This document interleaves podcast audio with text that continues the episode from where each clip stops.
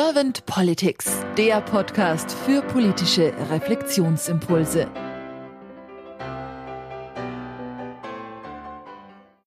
Herzlich willkommen zu einem neuen Podcast von Servant Politics. Mein Name ist Claudia Lutschewitz und ich spreche heute mit Dr. Ralf Schneider. Hallo Ralf.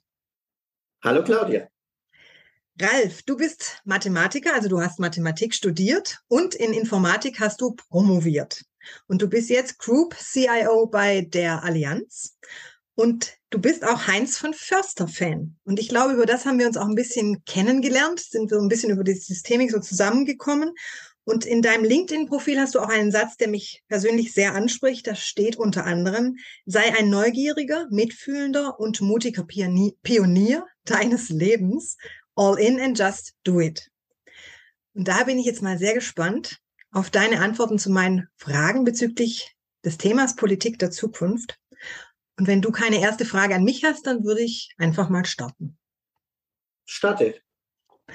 Ralf, wenn du an die Aufgabe von Politik denkst und das mal so durch deinen Körper wandern lässt, was ist für dich die Aufgabe von Politik? Also die primäre Aufgabe für mich, für von Politik ist, äh, das soziale Miteinander in Deutschland von 85 Millionen Menschen zu organisieren. Und ähm, darauf auch zu achten, dass natürlich ähm, ethische ähm, Vorstellungen auch gelebt werden und ähm, praktisch Auswüchse eingedämmt werden. Das ist schon mal das Erste. Man könnte es noch abstrakter nehmen und sagen, und ich bin ein riesen äh, vom Subsidiaritätsprinzip, also dass ähm, die Politik Probleme löst, die vom Einzelnen, also vom Bürger, dezentral nicht gelöst werden können. Also dass man äh, praktisch äh, hier Wege findet, weiß aber auch, und das muss es sich auch bewusst machen, die Politik, dass wir in, einem, in einer Welt leben äh, äh mit dem englischen Satz, we agree that we disagree about anything. Also wir stimmen überein, dass wir über nichts übereinstimmen. Also das Problem haben wir. Deswegen brauchen wir Entscheidungen, also Entscheidungsfindungen, die dann auch ähm, ein Commitment erzielt wird durch die Politik und dann auch umgesetzt werden. Wenn die Entscheidung mal falsch war, das ist auch ja immer möglich, dann aber auch die Befähigung, sie zu revidieren, also wenn die Entscheidung nicht wirksam war. Also das würde ich sagen, offen rangehen, an Probleme lösen, aber mit dem Bewusstsein, dass wir über alles uneinig sind. Und wie nimmst du dann gerade bezüglich dessen, was du jetzt genannt hast, die Politik wahr? Du hast ja gesagt, ich bin schon längere Zeit, also schon einige Jahre in der IT, also als IT-Verantwortlicher schon über 25 Jahren. Und ich denke, ich habe einiges gelernt ähm, in dieser Zeit über IT, habe aber auch viel Demut gelernt, wie viele Neuerungen es in der IT gibt und wie komplex und kompliziert IT ist. Aber wo ich einige Erfahrungen habe, ist im Krisenmanagement. Und ich merke, die Politik ist zurzeit extrem überfordert. Und Krisenmanagement haben die noch nicht so richtig gelernt. Wahrscheinlich auch, ich weiß auch nicht woher. Nämlich äh, Krisenmanagement musst du also auch die richtige Organisation haben, du musst die richtigen Prozesse haben und du musst steuern können. Und in Krisen habe ich auch immer festgestellt, und IT-Krisen kenne ich. Also äh, als IT-Verantwortlicher bist du entweder zu langsam, zu teuer oder lieferst keine Qualität oder manchmal alles drei gleichzeitig. Also das ist immer Krise. Also ich kenne äh, die 25 Jahre selten ohne Krisen. Und in Krisen musst du natürlich auch äh, achten, du, du darfst nicht zu langsam sein und äh, du, darfst, du musst extrem anpassungsfähig sein. Und da gibt es Methodiken und auch Kompetenz. Und zum Beispiel diese äh, Methodik, die nennt sich äh, im Englischen Vordeck, gibt es auch beim Militärs. Also du beginnst mit Facts and Figures, dann überlegst du dir Optionen des O, dann äh, schaust du dir das R an, welche Risiken äh, und Benefits diese Optionen haben. Dann musst du entscheiden, äh, Decision, dann musst du exekutieren und umsetzen, weil nur entscheiden und nichts umsetzen, das hilft dir in der Krise gar nichts. Aber dann musst du auch das C machen, Control Äh, das heißt, du musst gucken, ist denn deine Entscheidung wirksam? Und wenn sie nicht wirksam war, dann fängst du alle wieder von neu an. Facts and Figures, Optionen und so weiter. Aber das, dieser kybernetische, haben wir schon wieder Heinz von Förder, diese äh, kybernetische Feedback Loop muss schnell durchlaufen werden. Und was ich da merke, ist, die Politik hat leider das falsche Incentive, äh, die falsche Haltung oder eine schwierige Haltung. Ich will nicht werten, ob das falsch ist. Und eine Kompetenz gibt es auch noch ein Problem. Was meine ich mit äh, Incentive? Das wichtigste Incentive für Politiker, sie müssen ja wieder gewählt werden oder dürfen nicht abgewählt werden oder ähm, dürfen äh, da nicht mehr. Das ist natürlich ein schwieriges Incentive in einem Kriegsmanagement. Also da haben die Politiker ein Dilemma. Äh, also ähm, wahrscheinlich muss man das irgendwie auflösen. Das zweite Problem im Krisenmanagement, was ich sehe und was in der Politik auch ist, du darfst keine Fehler machen. Ja? Äh, du darfst keine Fehler machen. Das ist somit das Schlimmste. Und wenn du Fehler machst, dann darfst du auch noch nicht mal zugeben. Also du darfst keine Fehler machen. Aber in Krisen magst du per Definition immer Fehler. Ja, also das ist so. Ähm, du musst, du darfst halt nicht zu oft zu viele Fehler machen. Du musst auch mal was Gutes finden. Aber du musst bereit sein, auch Fehler zu machen und Risiken einzugehen. Das ist das Nächste, ja, weil wenn man keine Risiken eingehen will, ähm, so. Und dann fehlt meiner Meinung nach, aber auch wahrscheinlich, weil ich es nicht gelernt habe, du musst auch eine Kompetenz haben, wie gehst du mit Fehlern um? Und auch das musst du lernen. Also wie gehe ich mit äh, Fehlern um? Und das heißt so schön aus Fehlern lernen. Schön und gut, aber mach das erstmal, ja. Also wenn du in der Krise bist und dein ähm, IT-System läuft nicht mehr und die ganzen Verkäufer warten nur noch drauf, dass äh, dein äh, IT-System wieder läuft, dann musst du mit dieser, mit diesem Fehler auch umgehen können, dass du nicht kurzfristig dann gleich mal vor die Tür gesetzt bist. Also dieses Umgehen braucht man auch Kompetenz. Also da höre ich schon raus, so ein Handling für Krisen, für Fehler, für Risikotoleranz, für vielleicht auch ein schnelleres Agieren. Da hast du jetzt schon vieles finde ich, genannt, was bestimmt deine Wünsche für die Politik der Zukunft auch sind.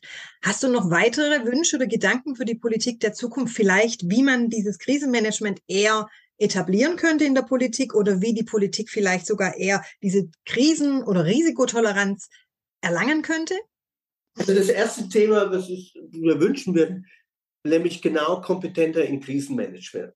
Nur, sie haben gar nicht die Zeit, äh, das jetzt zu lernen. Ja, also ähm, äh, deswegen wäre einer meiner Wünsche, ähm, ich würde mir halt auch mal Beratung von Krisenmanagern zu holen. Und wenn ich als Politiker mich sogar ähm, ein Shadow, ja, ich weiß nicht, ob das geht oder so, also dass man sich also spiegelt und mit einem austauscht, wie handle ich denn Krisen? Ich kann mir nämlich vorstellen, das sind sie nicht gewöhnt und also äh, wirklich dass ich Beratung kriege. Und nochmal, der Politiker ist nämlich mitten in der Krise. Er kann das nicht delegieren. Er muss der Krisenmanager sein. Also deswegen braucht er dort äh, Beratung.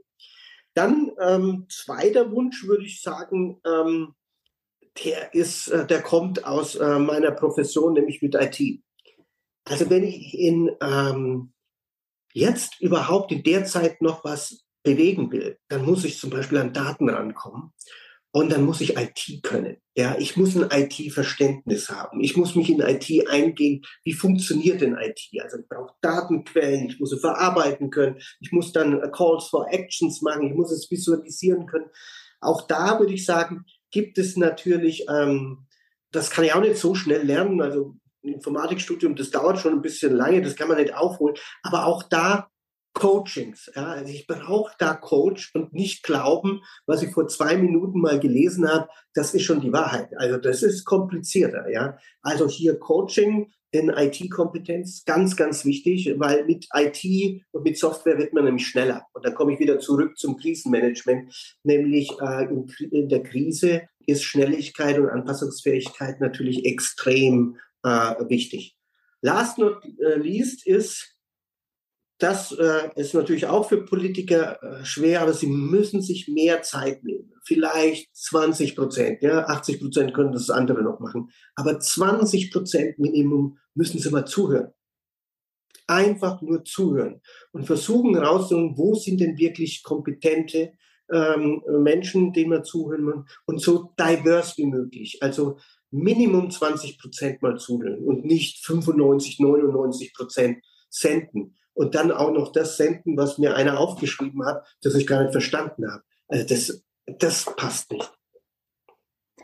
Stell dir mal vor, Ralf, du wärst jetzt Bundeskanzler geworden dieses Jahr und du hättest einen sehr kompetenten Stab um dich rum mit systemisch denkenden Mitarbeitern und Kollegen. Und ihr dürftet drei bis oder zwei bis drei eure Fokusthemen angehen. Welche wären das bei dir? Also, das Allerwichtigste, was ich gelernt habe, ist äh, im Krisenmanagement. Und wir sind sicherlich in einer großen, großen, großen Krise von überlagerten Krisen. Wir werden wir werden Staatskrisen kriegen, wir werden Finanzkrisen kriegen. Das wird sich alles noch überlagern. Es wird also wirklich, wirklich äh, richtig komplex. Und deswegen dort ist immer das Wichtigste,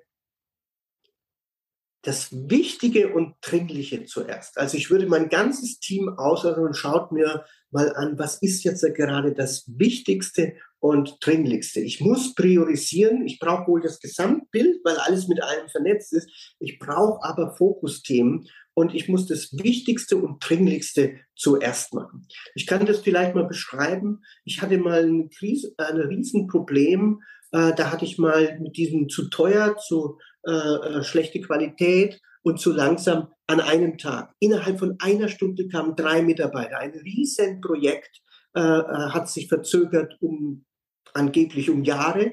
Dann äh, kam der nächste und hat gesagt, ein äh, Geld in einem Projekt, wir finden nicht mehr, wofür wir das Geld ausgegeben haben. Und das dritte war dann auch noch, also ein, das wichtigste Applikation war gestanden. Was magst du denn da? Also du hast drei Dinge, die alle nicht gehen. Aber dann muss man trotzdem anfangen, erstmal das mit dem ähm, System, das steht. Das muss wieder zum Laufen bringen, das ist das Wichtigste. Das zweitwichtigste war natürlich äh, zu gucken, ähm, wo das Geld verschwunden ist, also damit man wieder weiß, wo das Geld ausgekommen ist, weil das braucht äh, als zweitwichtigste. Und das dritte äh, äh, Thema war äh, natürlich, wie kann ich das jetzt auch noch, das Projekt wieder verkürzen? Und wie habe ich es gemacht? Ich habe mir überlegt, wer ist der kompetenteste Mitarbeiter mit seinem Team für diese drei. Und die habe ich ge äh, gefunden. Also finde das Wichtigste und Dringendste und finde dann auch die richtigen Teams für das Wichtigste und äh, Dringlichste. Das wäre wär für mich das Erste. Da du aber immer gucken musst, äh, dass du ähm, auch, kommt natürlich mein IT-Herz raus, du musst auch die wichtigsten Datenquellen in Echtzeit kriegen könnte man zum Beispiel ähm, Corona nehmen. Ja? Das hatte ich auch damals in Corona gesagt ich hätte als allerwichtigste alle Daten, die in Kreuz, äh, Krankenhäusern da sind, die müssen zentralisiert werden, die muss man sich anschauen und dann kann man immer noch äh, Analysen fahren, aber man muss erstmal die Daten bekommen. Also die wichtigsten Daten, also wie viel Strom wird wann wo verbraucht, wenn man die anderen Krisen sieht, wie viel Speicher, wie werden zugeliefert und das musst du in Echtzeit äh, bekommen, also mit Systemen, mit IT. Glaube nicht an Reportings, weil dann bist du verloren. Also du bist entweder zu langsam oder die Menschen schönen dann die Daten. Du musst an echte Daten rankommen, an die richtigen Datenquellen. Äh, und dann natürlich die, äh, die, wieder die richtigen Teams äh, finden. Wie kann man das praktisch dann auch analysieren? Der dritte äh, Herzen, äh, oder was ich machen würde, ist, der Mensch muss wieder in, den Mittelpunkt, weil wir haben die Herausforderung, Vertrauen aufzubauen. Und das ist ganz wichtig und da muss man dann natürlich auch äh, bei sich selber anfangen und bei seinen Teams auffangen. Und Achtung, Vertrauen ist nicht einfach nur, dass du integer bist, ist wohl das Wichtigste, also dass du niemanden betrügst, also das musst du zeigen, aber du musst auch äh, Vertrauen aufbauen, dass du kompetent bist oder nicht du selbst, aber dein Team und dass du den Willen hast, auch das umzusetzen. Also das würde ich also als äh, Kritzes äh, machen, um dann äh, abzuschließen mit Heinz von Förster. Aber schau an und sei dir bewusst, teste an deinen Daten, die du sammelst, bist du denn eigentlich mit deinem Tun gerade wirksam? Und wenn du nicht wirksam bist, ja, dann liegt es wahrscheinlich an deinem Tun und dann musst du dein Tun ändern. Also die Demut auch eingeschlagene Wege wieder zu verlassen. Ich danke dir ganz herzlich für deine Impulse, Ralf. Mit diesem Wort jetzt von Heinz von Förste möchte den Podcast auch beenden und bedanke mich nochmal bei dir auch für deine Zeit, die du dir genommen hast. Ich weiß, die ist bei dir auch ein wertvolles Gut und daher herzlichen Dank, dass du bei uns dabei warst beim Podcast und dann sage ich einfach mal bis bald. Bis bald, Claudia. Vielen Dank.